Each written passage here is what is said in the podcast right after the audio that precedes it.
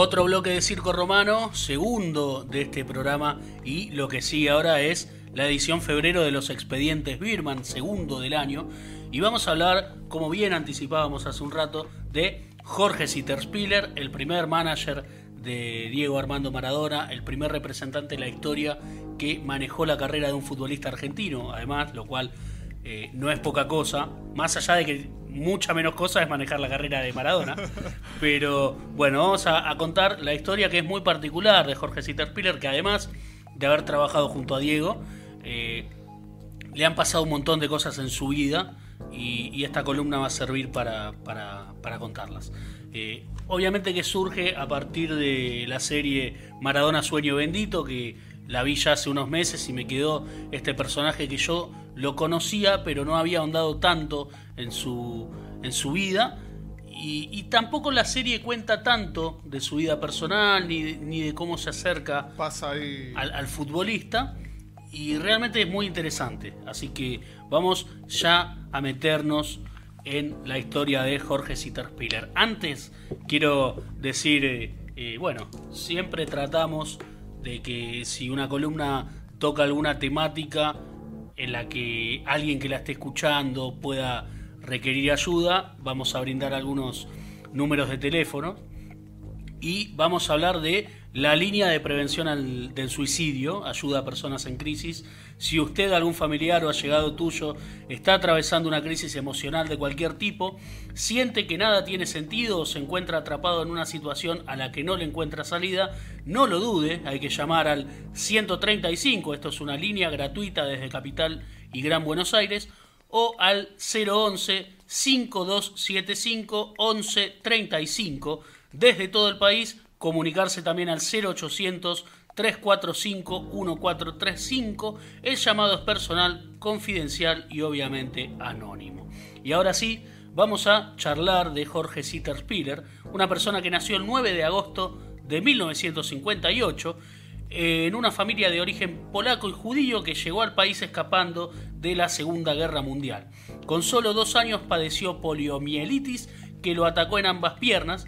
Tras varias operaciones recuperó completamente la extremidad izquierda, pero la movilidad de la derecha le quedaría afectada para siempre. Las consecuencias de esta enfermedad no le permitirían nunca desarrollarse en el fútbol, que era hasta el momento su actividad favorita. A los 14 sufrió la muerte de su hermano mayor, Juan Eduardo Sitterspiller, por un cáncer fulminante, quien estaba a punto de debutar en la primera de Argentinos Juniors. Eh, su estado anímico era muy malo y en ese contexto los amigos le insistían para que vaya a ver a un equipo de las inferiores del bicho de la paternal en el que ya se destacaba un tal Diego Armando Maradona y poco tiempo después sería conocido como los cebollitas. Esto es algo que lo escuchamos en un montón de lugares. Hay material eh, en la web y, en donde uno lo busque lo encuentra. En 1970 él y Diego se hicieron muy cercanos, salían a comer e iban al cine. Jorge le ofreció la casa familiar en la paternal para que se quede a dormir los viernes y así evitar los dos colectivos que separaban Villa Fiorito de este barrio porteño y que pueda más tranquilo asistir a los partidos de los sábados. Ya la prensa hablaba del prometedor futuro de Maradona y este hacía jueguitos durante los entretiempos de los partidos de argentinos, mientras Sitter Spiller comenzaba a trabajar en las relaciones públicas del club. El 20 de octubre de 1976 llegó el debut oficial en Primera División de quien sería el mejor futbolista de todos los tiempos, por lo menos a nuestro parecer, y Argentinos Juniors le alquilaba una casa a la familia Maradona sobre la calle Argerich para que se mudara a Capital Federal. Al mismo tiempo, Jorge había acordado con el círculo del futbolista ayudarlo en algunas cuestiones extradeportivas y viajó a Venezuela en abril de 1977 junto a él y al seleccionado juvenil que se eh, jugaba la clasificación al Mundial.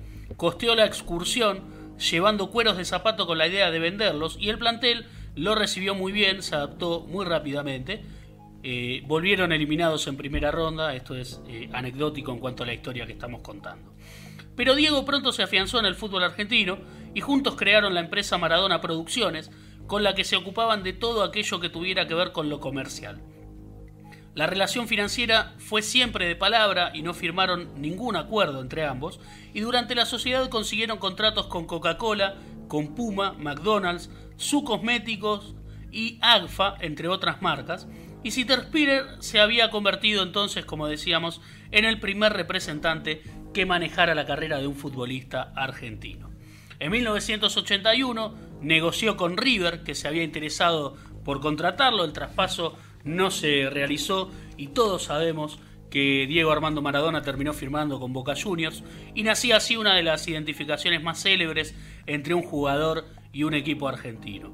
El cuadro de la Ribera obtendría el campeonato metropolitano de ese año, único trofeo alzado por el 10 en nuestro país, y en 1982 ambos estaban mudando a Barcelona. El equipo catalán había desembolsado 8 millones de dólares por el pase, para la época es un montón de dinero, bueno, y para hoy también. y compartieron uno de los tramos más difíciles de su trayectoria. Según se dijo varias veces, en España Spiller estaba convencido de que Claudia Villafañe lo quería fuera del entorno del futbolista y el jugador disfrutaba de su fama y comenzaron algunos excesos relacionados con su vida nocturna.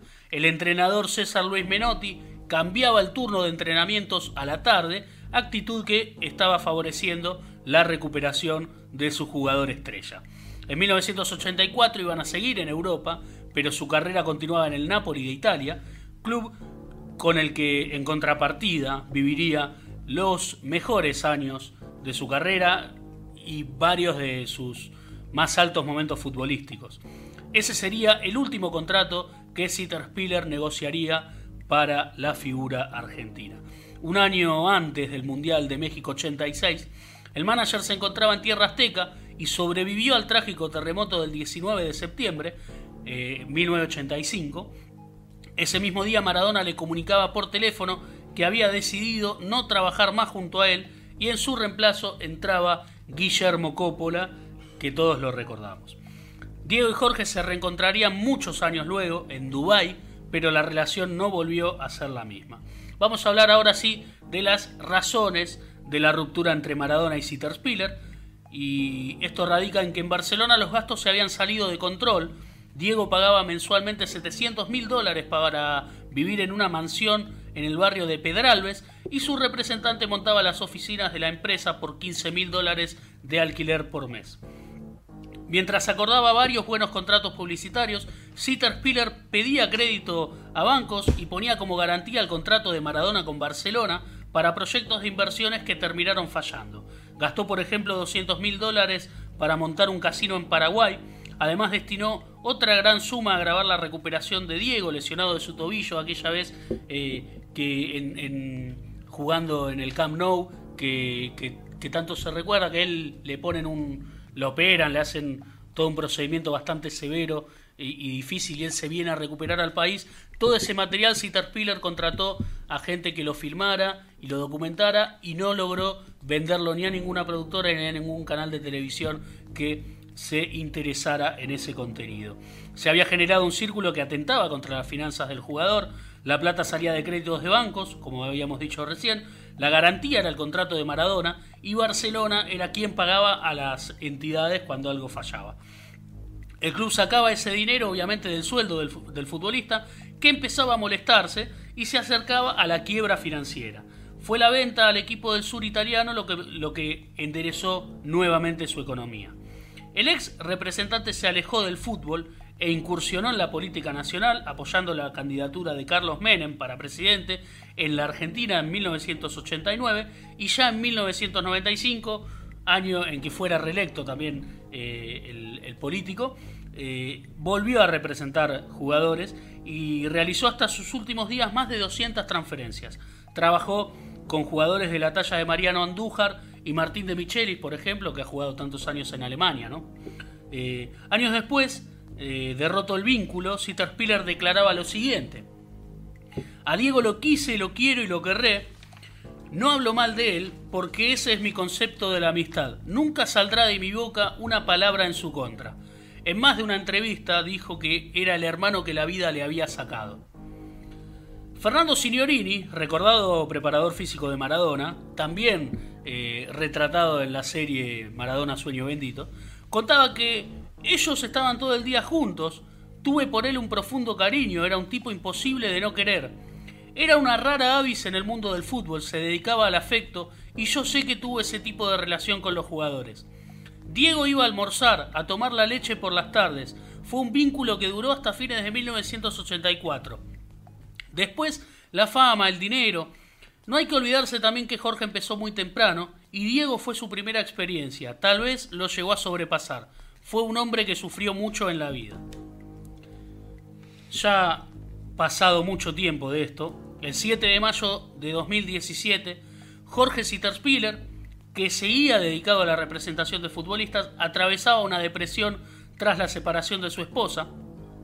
Al mediodía saltó desde la habitación 707 en el séptimo piso del Hotel Faena.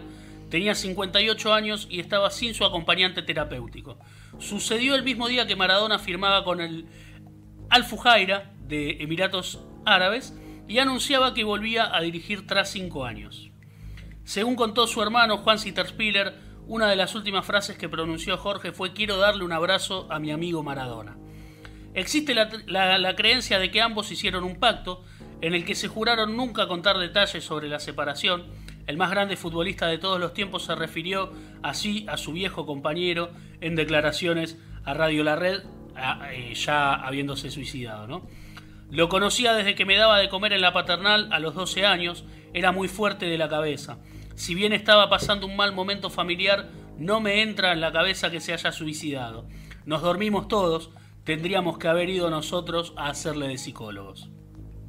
Repetimos, la línea de prevención del suicidio, la ayuda a personas en crisis, si usted, algún familiar o algún allegado suyo está atravesando una crisis emocional de cualquier tipo, siente que nada tiene sentido se encuentra atrapado en una situación a la que no le encuentra salida, no lo dude, llame al 135, que es una línea gratuita desde Capital Federal y Gran Buenos Aires, o al 011 5275 1135. Desde todo el país podés comunicarte también al 0800 345 1435. El llamado es personal, confidencial y anónimo. Disculpen que sea reiterativo con esto, pero ya que vamos a hablar de estas cuestiones me parece sumamente importante eh, y, que desde aquí, a modo de servicio, si a alguien le puede servir esta información, estos números de teléfono, eh, es lo, menos que tenemos que hacer desde aquí. Eh, bueno, esta es la historia de Jorge Sitterspiller. El material eh, lo hemos sacado de Infobae, Teis Sports, ipprofesional.com, La Nación, Clarín, Ámbito y el Destape Web, además de gacetillamercantil.com. Después por ahí vamos a compartir los links para si alguien quiere entrar a revisar la historia de Jorge Sitterspiller, leer alguna crónica y demás. Así que bueno, esta fue la entrega de febrero de los expedientes Birman. ¿Conocían ustedes la historia de.? No, yo no. No, el primer manager de Maradona. Claro, y ni siquiera sabía que fue el primer manager en general. Yo tampoco sabía, por lo menos el, primer manager en lo que es el fútbol en la Argentina, ¿no? Claro. Eh, sí había representantes de otros futbolistas eh, fuera del país, pero sí fue el primero que manejó la carrera de un compatriota nuestro y, bueno, digamos que Maradona, entre otras cosas, inventó el cargo de manager en nuestro país, ¿no? De, representante. Bueno, generaba mucho, ¿no? Está toda esta pata financiera y extrafutbolística debe haber sido eh, el primer argentino que firmó contratos con Coca-Cola, McDonald's, un montón de marcas que, bueno, era Maradona, un poco parecido a lo que hoy ve en Messi, no sé, Cristiano Ronaldo, jugadores de esa envergadura. Sí, sí, sí. Eh, bueno, hoy otra plata, muchas más marcas, un montón de cuestiones que hay otra globalización también, pero pero bueno, esto empezó con Maradona que fue el, el primer rockstar del fútbol, si se quiere decir de alguna manera.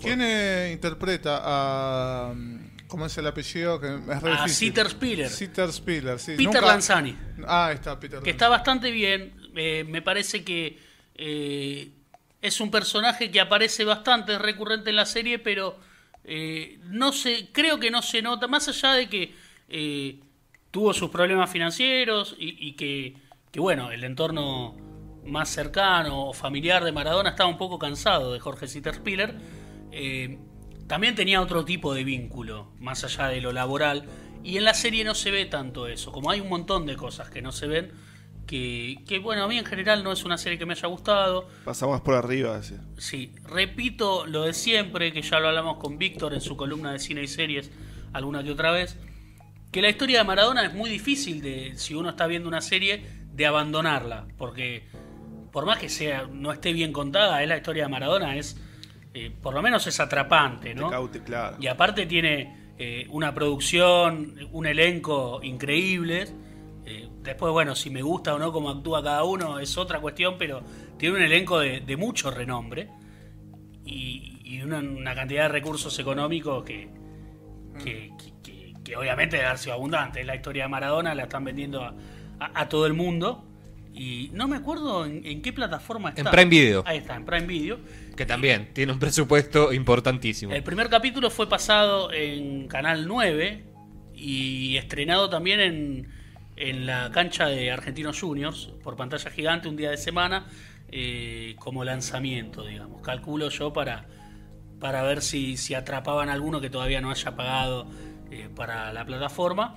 Y, bueno, también está como publicidad, eh, buena movida de marketing en la camiseta de Argentinos Juniors, club en el que se formó Maradona, ¿no? ¿Qué cosa, perdón? eh, dos cosas me quedan sonando en la cabeza, ¿no? Por un lado, lo grosso, el icono que, que logró ser el Diego, como para generar en este país la necesidad de que exista alguien como un manager, ¿no? La necesidad de, que exista, de que alguien ocupe ese espacio. O sea, tanto el potencial que tenía para, para hacer guita, vamos a decirlo así, eh, que bueno, que apareció el primer manager a nivel nacional.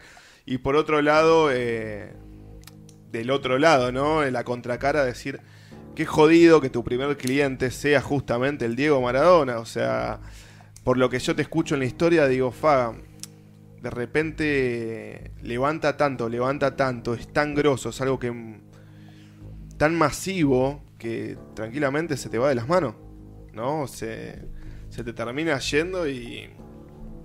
Y bueno, pasaron esas cosas en las que per- terminó perdiendo plata como loco, tal vez. Claro, sí, yo sumo que, que entre idas y vueltas económicas que, que tuvo Maradona, bueno, con Sister Piller tuvo la primera, justamente. Sí, sí, totalmente. Sí, hay alrededor de Maradona un montón de historias que se cuentan, que no se cuentan. Hay algunas que son lindas, otras que son muy feas. Digo, no nos vamos a hacer los boludos con esto. Me parece que la historia de Sitter Piller había que, que contarla, o por lo menos yo que suelo hacer columnas de lo que a mí me parece interesante. Y por ahí esta, eh, esta columna no sigue un patrón mucho de, eh, bueno, es solamente casos policiales como alguna vez, a veces alguna rareza deportiva, alguna historia medio pintoresca. Bueno, lo que, lo que yo crea que merece ser contado, lo ponemos acá. Eh, hay una historia de Maradona que genera rechazo, hay una historia que emociona un montón, hay una contradicción muy grande para mí, eh, pero, pero no me parece que haya que dejar de hablar de él, porque, porque yo no soy de endiosar a Maradona, no soy... eh, ha- hay, repito, una parte suya que me emociona mucho y otra que no, eh, y, y que la repudio. Pero creo que hay, que hay un- un- una parte de su legado que es interesante de, de seguir contando. Y mm, a veces pienso en el capítulo de Jeremías Springfield, por ejemplo. Eh, y me parece que es un, un- Voy a citar a Lisa Simpson, es un, un mito que tiene validez. Tiene completa validancia, como se dice, creo que en ese mismo capítulo. Eh, y. Agrandece. a- a- un noble espíritu agrandece al hombre más pequeño. Eh, bueno, no, Maradona. eh, bueno, quiero recomendar también una cuenta de Instagram que se llama Proyecto Pelusa, en el que la gente recuerda a Maradona con las fotos que se sacaron con, con él y cuenta No una historia. Y es, es terrible, es por ahí algo que, que- O sea, se suben las fotos, las imágenes de, no sé, vos te cruzaste con Maradona un Sí, día, Moro. una foto. Te sacaste una foto y la mandás ahí. Contás la historia de, de cómo fue que te lo Claro. encontraste y, y se cuentan cosas que son impresionantes. Y vos pensás que al chabón eso le pasaba 700 veces por día. No sé cuántas veces le pasaba. Eh, bueno, no sé, ca- capaz estoy exagerando. Pero bueno, de toda la parte agradable eh, o, más emotiva, mejor dicho, de Maradona, esa página yo la recomiendo. Proyecto Pelusa la encuentran en Instagram. Salió un Ya libro, salió un libro hace hace muy poco, también de esta misma gente. Eh, sale dos lucas, lo encuentran ahí en internet, así que lo recomendamos. Y vamos a musicalizar, ya, Sí. ¿no? Vamos a cerrar esta columna, vamos a musicalizar esta vez también, no, no tiene nada que ver con la historia que contamos. eh, y vamos a escuchar algo que de lo que hablábamos al principio, hacíamos referencia a. Yo hice referencia a un cuento de Edgar Poe. Vos mencionaste Corazón del Ator, que hace poco escuchaste Así es, así eh, es. un- un- una lectura de ese cuento.